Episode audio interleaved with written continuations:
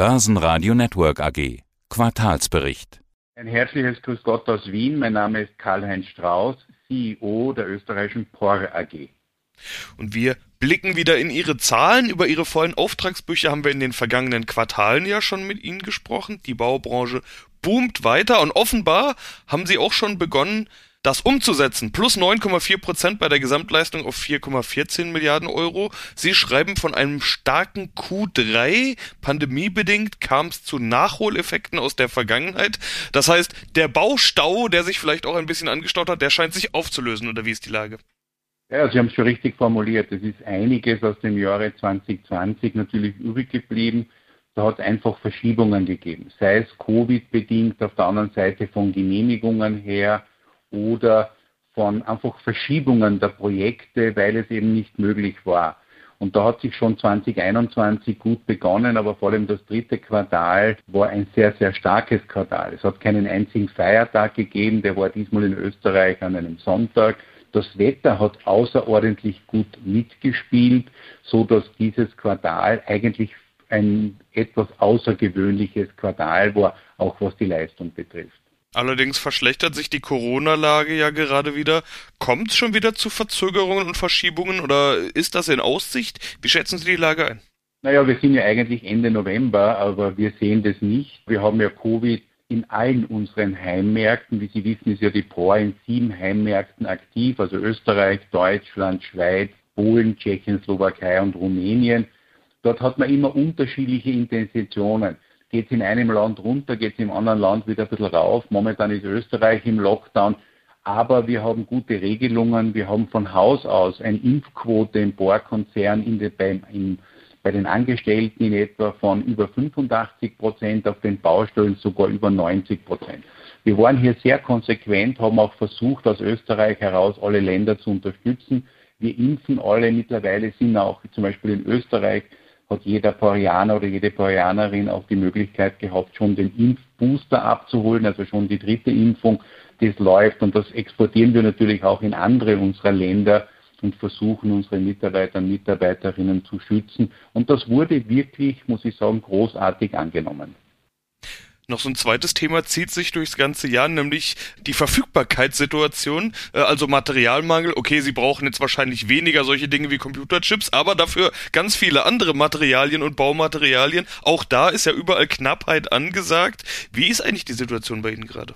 Naja, das hat uns eigentlich schon seit September, August, September 2020 sehr beschäftigt. Wir haben ja eine zentrale Einkauforganisation, und hier hilft uns dieses Instrument quer über unsere alle Märkte. Es ist jedes Material vorhanden.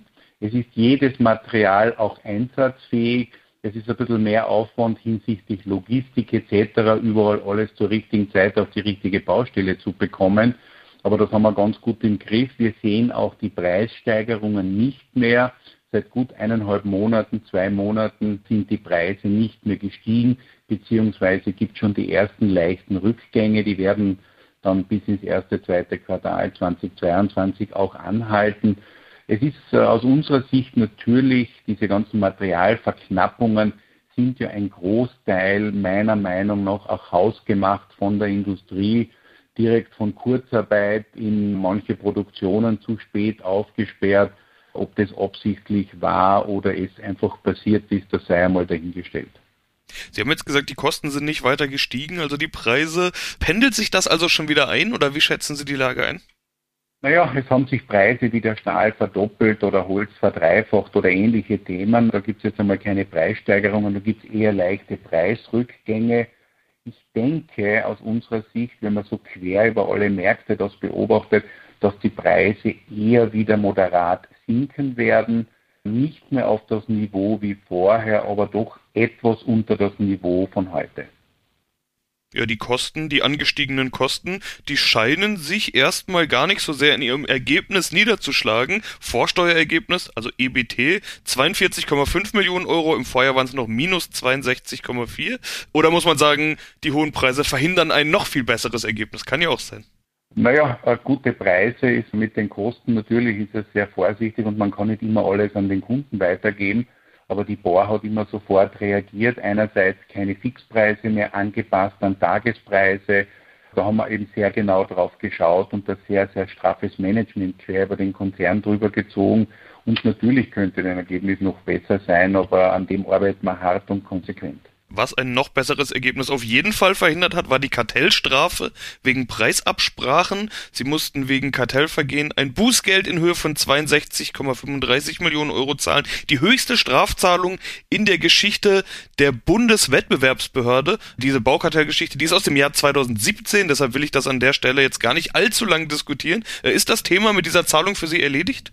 Naja, wir sind sehr froh, dass wir das sozusagen in einem Friendly Settlement mit der BWB beenden konnte. Äh, es ist nicht nur seit 2017, sondern das sind uralte Fälle, begonnen 1992 mit Ausläufern bis 2017.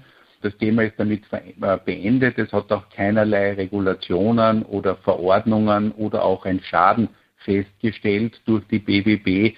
Wir haben das jetzt einfach verhandelt, fertig gemacht und beendet. Damit ist das Thema für die BOR beendet.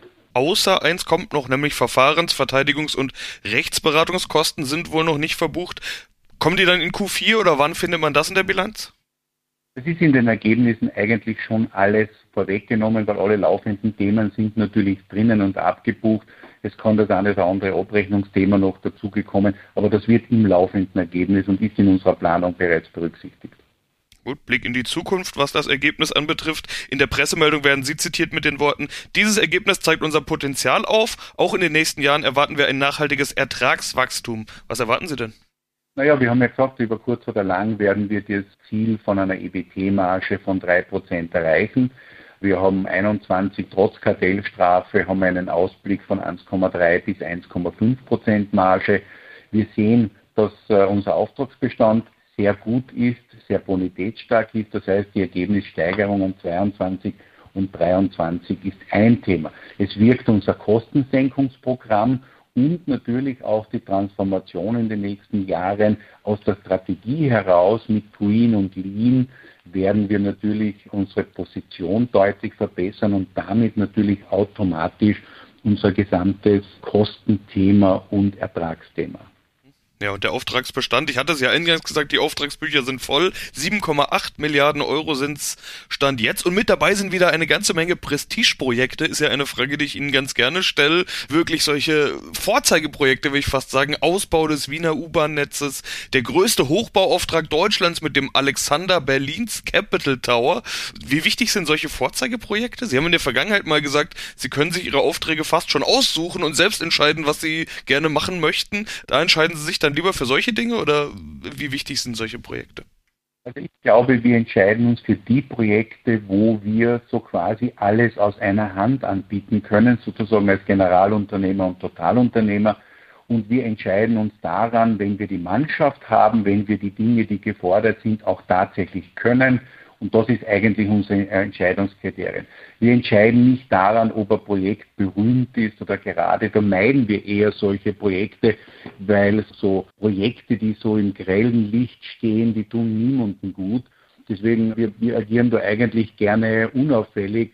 Wenn der Kunde passt, wenn wir der Meinung sind, wir haben das richtige Team, die Kalkulation ist in Ordnung, dann nehmen wir gerne. Aber vor allem diese Stellung, alles aus einer Hand, abgewickelt mit Lean Construction, da hat die POR eine, einen echten USB, sei es für so große Hochbauvorhaben oder ganz besonders für den Industriebau, wo wir alles aus einer Hand von der Planung, Lean Design, Design to Budget mit Abwicklung mit Lean Construction, da punkten wir. Da punkten wir mit unglaublicher Genauigkeit. Wir bauen ungefähr 25 Prozent schneller mit Lean Construction liefern eine, tolle Qualität gleich beim ersten Mal ab, haben auch weniger Materialverschwendung auf den Baustellen. Also diese Art des Bauens, das glauben wir in der POR, ist eine Art der Zukunft, wie wir sie sehen im Bauen und die verfolgen wir ganz konsequent. Deswegen auch unsere Strategie Green and Lean.